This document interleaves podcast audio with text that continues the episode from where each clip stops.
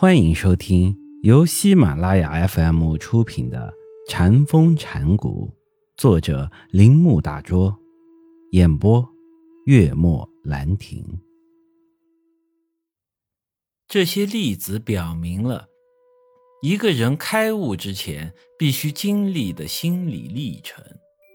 当然，这些都是突出的例子，比较引人重视，并非每一个人的悟。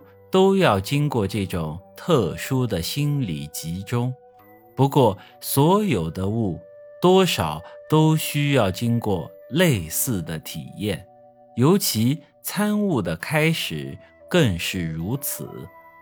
之后心境和意识领域似乎被扫得干干净净而一尘不染。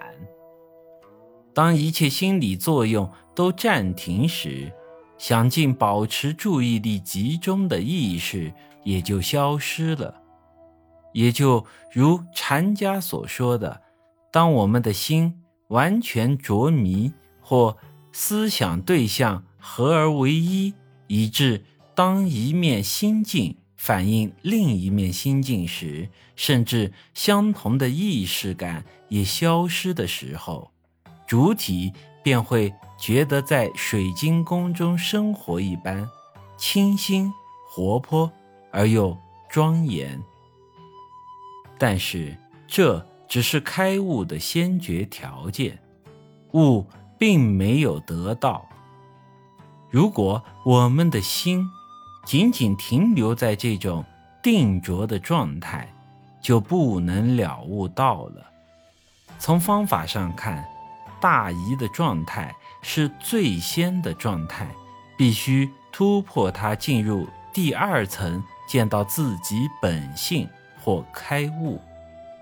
由于某种原因致使这种心理平衡受到破坏的话，这种突破就会产生进入第二层次的情形。投一块石头到一片平静的水中，石头的。激扰力量会立刻散满整个水面，这情形跟我们的心理状态有几分相似。一片声音敲击着紧闭的心扉，整个人会马上产生反应。他完全被唤醒了，他在创造的火焰中接受洗礼。他看到了上帝的工作，这种使我们高度集中的心理状态，突然进入悟境的东西，并非只是听到寺庙中钟声的声音，也可以是读到一首偈子，或看到某种动的东西，以感受到的刺激的触觉。本集播讲完毕。请您继续收听。